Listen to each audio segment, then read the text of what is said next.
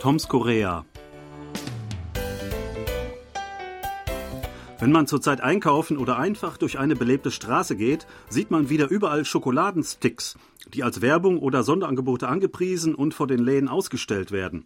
Denn am 11.11. .11. ist wieder der sogenannte Pepero-Tag, an dem man nämlich vier oder mehr Schokosticks nebeneinander halten und essen soll, um durch den Genuss angeblich genauso schlank und natürlich erfolgreich zu werden. Einen Tag danach, am Sonntag, ist ein weiteres Jubiläum in diesem an Jubiläen so reichen Jahr. Denn an dem Tag vor 30 Jahren ist der erste E-Mart eröffnet worden und damit trat das Discounter-Konzept, das in Deutschland seit den 60er Jahren vor allem durch Aldi so erfolgreich geworden war und durch Aldi und Lidl weltweit angeführt wird, auch in Südkorea seinen kommerziellen Siegeszug an. Natürlich hat sich der Markt seit drei Jahrzehnten verändert.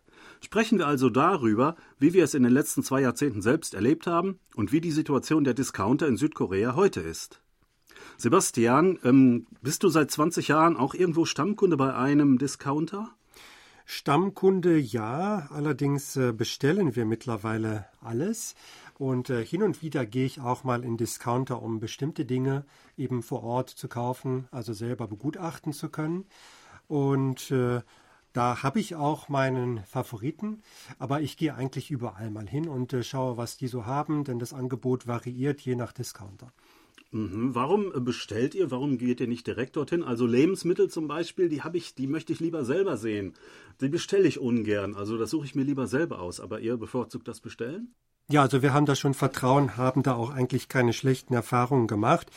Ähm, es gibt mittlerweile einfach keinen Discounter mehr in unmittelbarer Nähe unserer Wohnung. Man muss schon ziemlich weit fahren. Man braucht auf jeden Fall ein Auto, was wir nicht haben. Und äh, deswegen ist Bestellen für uns also viel bequemer. Klar, also muss schon in der Nähe liegen. Also ich selber habe auch einen ähm, Stamm, ähm, ja, zu dem ich immer gehe, weil ich immer auf dem Rückweg, wenn ich irgendwo hin will, also sei es zum Goethe-Institut oder auch hier hinkomme, wenn ich irgendwo in Richtung Stadt äh, bin, unterwegs bin und zurückkomme, komme ich immer daran vorbei und dann habe ich immer einen großen Rucksack dabei. Dann nehme ich halt äh, irgendwas mit, was ich gerade brauche. Also ähm, extra dahin fahren, das wäre auch ein kleiner Umweg für mich. Ähm, da bestelle ich auch äh, ganz gerne mal Sachen. Äh, oder ich gehe in so einen kleinen Mini-Supermarkt irgendwo äh, an der Ecke für so äh, Kleinigkeiten. Ähm, aber früher zum Beispiel, da hatte ich ähm, meinen Stamm-Discounter, das war tatsächlich der allererste E-Mart, der in äh, Korea eröffnet worden ist. Der war eine U-Bahn-Station äh, nur entfernt. Da bin ich ab und zu hingelaufen, auch mal hingefahren mit der U-Bahn, auch mit dem Auto. Äh, und ähm, das war schon eine etwas andere Erfahrung, als man sie heute in so einem E-Mart hat. Denn der damals, der war wirklich, man konnte so ein bisschen bisschen See noch so ein bisschen experimentell ähm, aufgebaut worden. Da äh, liefen einige Sachen noch nicht so rund, die man später offensichtlich verbessert hat. Äh, und äh, naja, ich war schon seit 15 Jahren nicht mehr da gewesen. Wahrscheinlich hat man da sehr viel umgebaut. Inzwischen ist da moderner geworden, denke ich. Ich habe äh, Fotos jetzt im Internet mal ein bisschen recherchiert. Äh, aber ähm, verglichen mit den heutigen modernen ja, Hypermärkten, wie die ja äh, hierzulande heißen, ähm, war das damals doch äh, vielfach improvisiert. Ja, heute sind das ja so sehr schick eingerichtete Läden, äh, kleine Kaufhäuser eigentlich. Man kriegt ja auch Kleidung, Schuhe, man kriegt verschiedene Dinge, Spielzeug. Und ähm, es ist eigentlich, ja, ich glaube, für viele Familien auch so ein Highlight, am Samstag oder Sonntag einfach mal zu seinem Discounter zu gehen, denn man kann sich da so ein bisschen umschauen, man kann auch was essen, was auch wichtig ist. Es wird überall was zu essen angeboten, auch teilweise kostenlos. Es gibt überall diese Probierstände. Äh, das ist, glaube ich, auch eine Besonderheit in Korea, dass man sich da wirklich so durchfuttern kann, um es mal so zu sagen, in einem Discounter. Äh, also das macht es auch schon zu einem Erlebnis. Äh, ja, genau. Ähm, vielleicht ein bisschen was zu den Wörtern. Also unter Discounter verstehen wir in Deutschland ja so Läden wie Aldi, Lidl, Penny. Äh, das sind eigentlich große Supermärkte. Da gibt es ja hauptsächlich Lebensmittel mit so ein paar Sachen, die wöchentlich im Angebot wechseln, so Sonderangebote.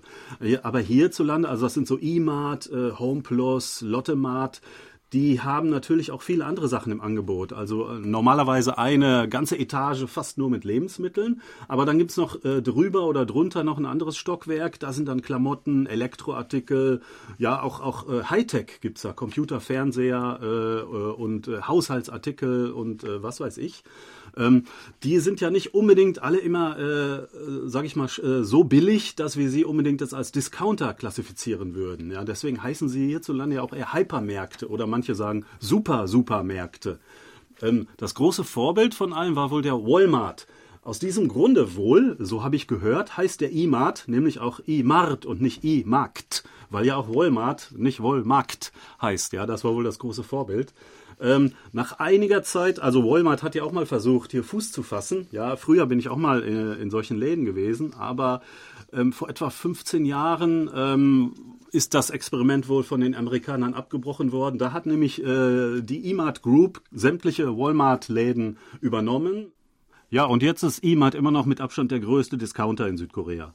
Ja, und äh, ähnlicher ging es auch Carrefour, der französischen Supermarktkette, die haben es ja auch versucht und äh, die wurden dann irgendwann durch äh, Homeplus übernommen, 2006 oder 2007 war das etwa. Hatte ich sehr bedauert, weil bei Carrefour gab es immer schöne importierte Produkte, dass die verschwanden. Das war wirklich sehr schade.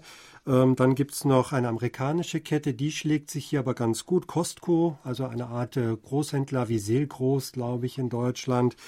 Ähm, das funktioniert, die haben viele Märkte und das wird auch ähm, gerne in Anspruch genommen, das Angebot. Da sind wir auch manchmal und die kooperieren aber mit Samsung. Da muss man aber wirklich schon äh, einen Großeinkauf machen. Die haben ja oft riesengroße Pakete, Packungen, Familien oder Mehrfamilienpackungen sogar.